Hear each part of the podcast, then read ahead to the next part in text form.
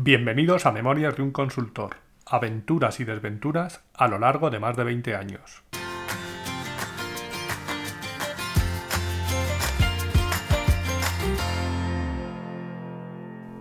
Hola, buenos días, buenas tardes o buenas noches y bienvenidos al episodio 51 de Memorias de un consultor.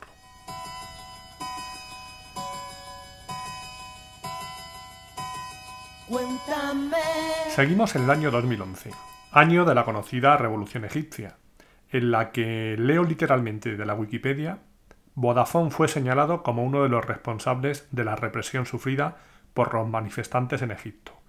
El 27 de enero de 2011, Vodafone, responsable de gran parte de la infraestructura de telecomunicaciones de Egipto, apagó los servicios de voz y datos de los ciudadanos y empresas egipcias a petición del gobierno, cuyo jefe en ese momento era Hosni Mubarak.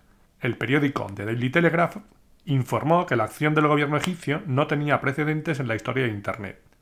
Vittorio Colao, CEO del grupo Vodafone, se defendió de estas acusaciones alegando que la empresa estaba obligada por ley a cumplir las instrucciones del gobierno egipcio.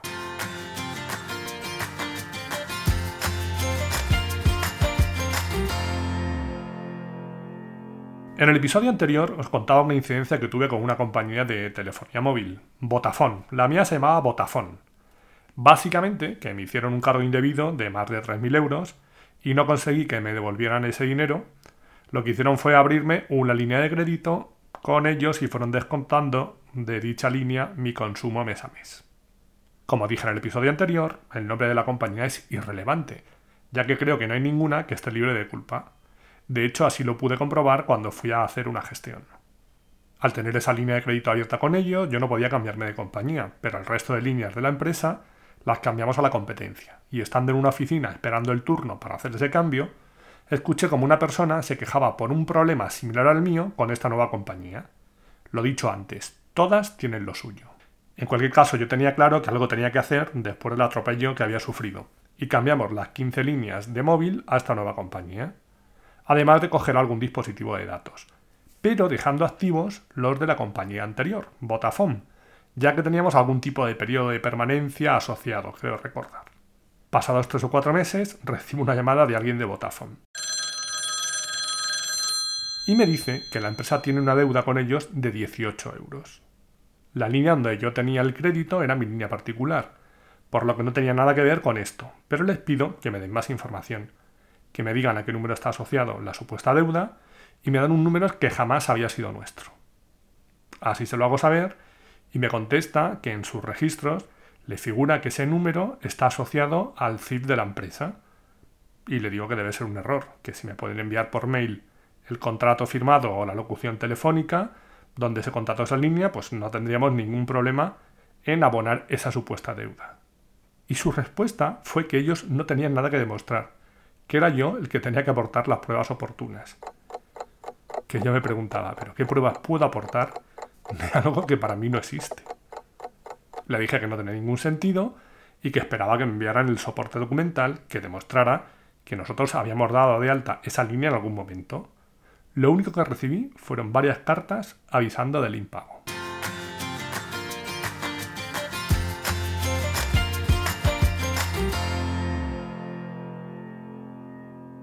Pero no se quedó ahí la cosa. Pasados unos meses recibo una llamada de un individuo que me dice que me llama de no sé qué empresa de recobros porque le consta que la empresa tiene una deuda con Vodafone y que en caso de no abonarla de manera inmediata nos incluirán en el ASNEF y en otros registros de morosos aparte de iniciar las acciones legales pertinentes. A lo que yo le dije tranquilamente que no tenía ningún problema en pagar nada, como así le había dicho a su cliente. Eso sí, si alguien me aportaba el soporte documental que lo justificara. Y el individuo que me llamó cometió su segunda imprudencia. Decirme que ese no era su problema. La primera fue no llamarme con número oculto, lo que me facilitó la posibilidad de localizar la empresa desde la que me llamaban, localizar el fax de la misma y enviar un comunicado exponiendo la situación. Como su empleado me había llamado, empleando el típico método de asusta viejas, sin ningún tipo de argumentación ni soporte documental, utilizando amenazas absurdas y que en caso de seguir con esa actitud, el que tomaría las acciones legales sería yo. A los dos días recibí una llamada de un número oculto. Y era el tío este diciéndome que me había pasado un poco con el FAS. Yo le dije únicamente, cuando localices el contrato me vuelves a llamar. Mientras, olvida este número. Por supuesto, no me volvió a llamar nunca. Eso sí, pasados unos meses, recibió otra llamada de otra empresa de recobro de deudas con la misma cantinela. Y ya le dije directamente, ok, metedme los ficheros de morosos que queráis, pero no me volváis a llamar, por favor. Eso sí, en medio de todo esto, nosotros seguíamos pagando las 15 líneas de datos a Vodafone religiosamente, todos los meses, que podían ser aproximadamente unos 450 euros mensuales. Algo que además apenas utilizábamos porque ya tenemos móvil con otra compañía. ¿Qué pasó? Pues que automáticamente cancelé todas esas líneas de datos de manera inmediata. Me suena que ya no tenemos permanencia o que la cantidad era pequeña y me daba un poco igual. Y eso es algo que probablemente no habríamos hecho hasta pasados unos meses por dejadez. Como resultado, Vodafone, por reclamar una deuda inexistente de 18 euros, dejó de ingresar una cantidad 100 veces superior, solo con que hubiéramos estado cuatro meses más, que conociéndome seguro que habría sido así, y consiguió que un cliente suyo desde el inicio de la compañía, cuando se llamaba Comutel, jamás les haya vuelto a contratar ningún producto.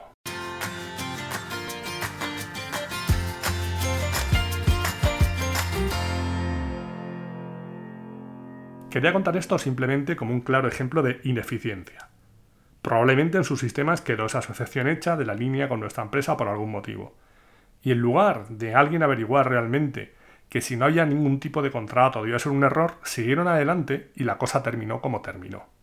De hecho, eso me hizo recordar que estando colaborando con ellos en un proyecto en el que empecé de freelance precisamente, creo que lo contaba en el episodio 19, una vez escuché a alguien de otra consultora que estaba por allí decir este ciclo de la facturación ha ido muy bien. Solo ha habido 1200 errores.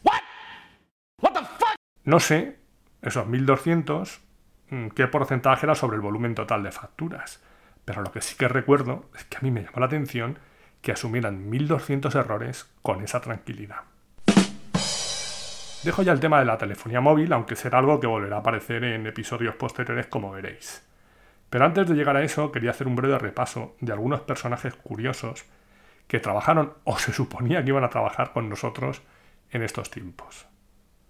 En un episodio anterior os hablé de los tres primeros valientes que empezaron con nosotros y probablemente en alguno posterior hablaré de la gente que se fue incorporando después, o de manera explícita o contando alguna historia en la que estén involucrados. De hecho, algunos ya han sido mencionados, pero hoy quiero hablar de tres casos curiosos. Vamos a ello. Empezamos por Jordi. Jordi empezó a trabajar con nosotros unos meses antes de que empezásemos a notar los efectos de la crisis, por lo que le tocó vivir la época del pádel, de la que os hablé la semana anterior. Esto no era una actividad obligatoria, pero la realidad es que casi todo el mundo bajaba al menos para probar. Incluso Jordi, pero yo digo que no era algo obligatorio. Como tampoco lo era la ducha posterior, por la que todos pasábamos, menos él.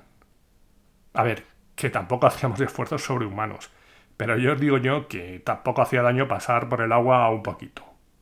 Aparte de eso, que puede ser anecdótico, también nos pasó varias veces que le llamábamos en horario de oficina y no le localizábamos. Aunque teníamos oficina, nosotros siempre habíamos dado la libertad a la gente para teletrabajar. Todos tenían móvil de empresa, portátil y dispositivo de datos, como ya os he contado. Bien, pues a veces nosotros o algún compañero necesitaba hablar con él y nunca le localizábamos. Un día se lo planteamos y nos contestó que es que siempre lo tenía apagado. Nosotros le dijimos que durante el horario de oficina lo debía tener encendido, por si alguien necesitaba comunicarse con él. Pero no lo entendió muy bien. Y el mail tampoco penséis que estaba todo el día mirándolo. A los pocos meses le invitamos a dejar de jugar al pádel y le dimos el finiquito.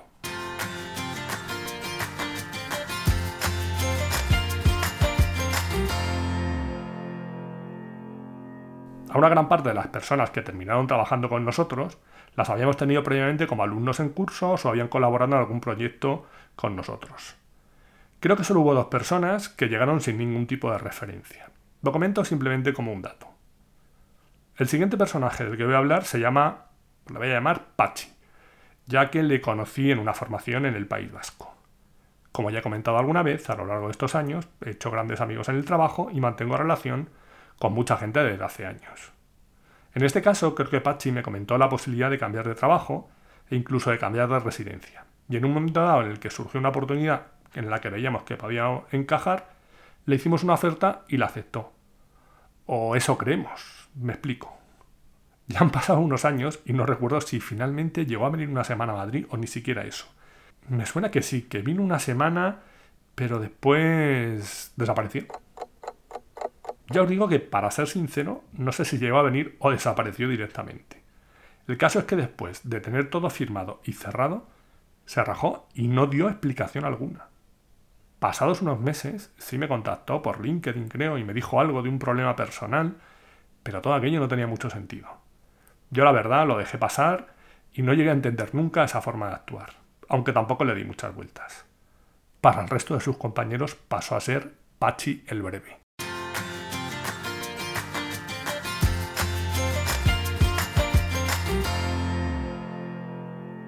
Y ahora vamos con otra modalidad. Alguien nos recomienda a alguien. Ante una necesidad que teníamos en el área de desarrollo, Pastor, gran amigo que apareció en los episodios 11 y 12, entre otros, y que volverá a aparecer, me dice que él tiene un buen amigo, al que yo también conocía de refilón, de que habían coincidido en un proyecto, que había empezado como freelance y que quizá nos podría ayudar. Vamos a llamarle Dimas, como al buen ladrón.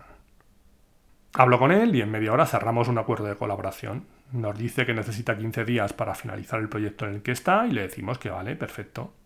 Lo que tenía que hacer era un desarrollo muy concreto, con Asdrubal, algo que estaba perfectamente definido, pero que nosotros no teníamos tiempo material de hacerlo. De hecho, a se lo había intentado pasar a dos personas de nuestro equipo que eran puramente funcionales, y aquello no avanzaba, como es lógico, ya que esas personas no eran las más indicadas para eso. Que esto es algo que me hace mucha gracia. La gente se cree que todo el mundo puede hacer de todo. Y en esto a veces Asdrúbal estaba un poco equivocado.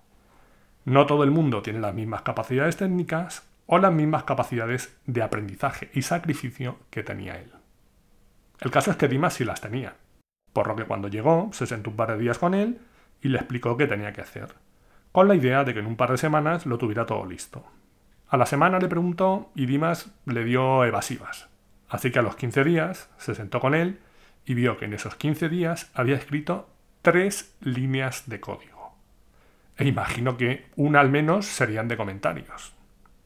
A ver, que no seré yo quien valore el trabajo de alguien por las líneas de código que haga, ni mucho menos.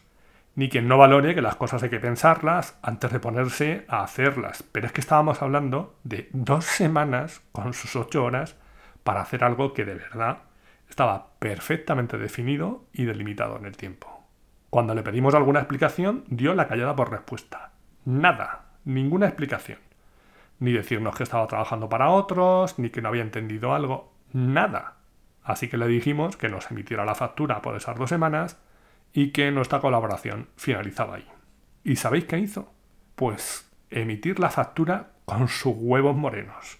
Pero no solo eso, sino que pasados los 30 días exactos, en el día que vencía la misma, me escribió un mail preguntándome que cuándo se la íbamos a pagar. No voy a entrar en más detalles. ¡Cuidado! Que nos tomara el pelo durante 15 días me pareció mal.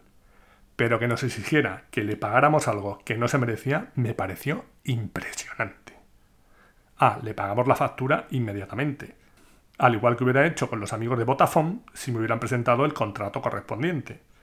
En este caso, la factura existía, con independencia de que el trabajo no hubiera sido hecho. Pero es que hay gente que le pone un precio muy bajo a su dignidad. Ellos sabrán.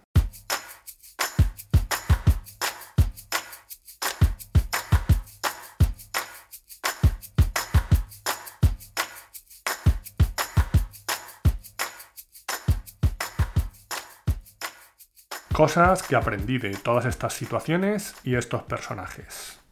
1. Si vas a reclamar algo, asegúrate de tener argumentos. 2. Esconderse no suele ser una buena solución para nada. Y 3. Tu dignidad no debería tener precio.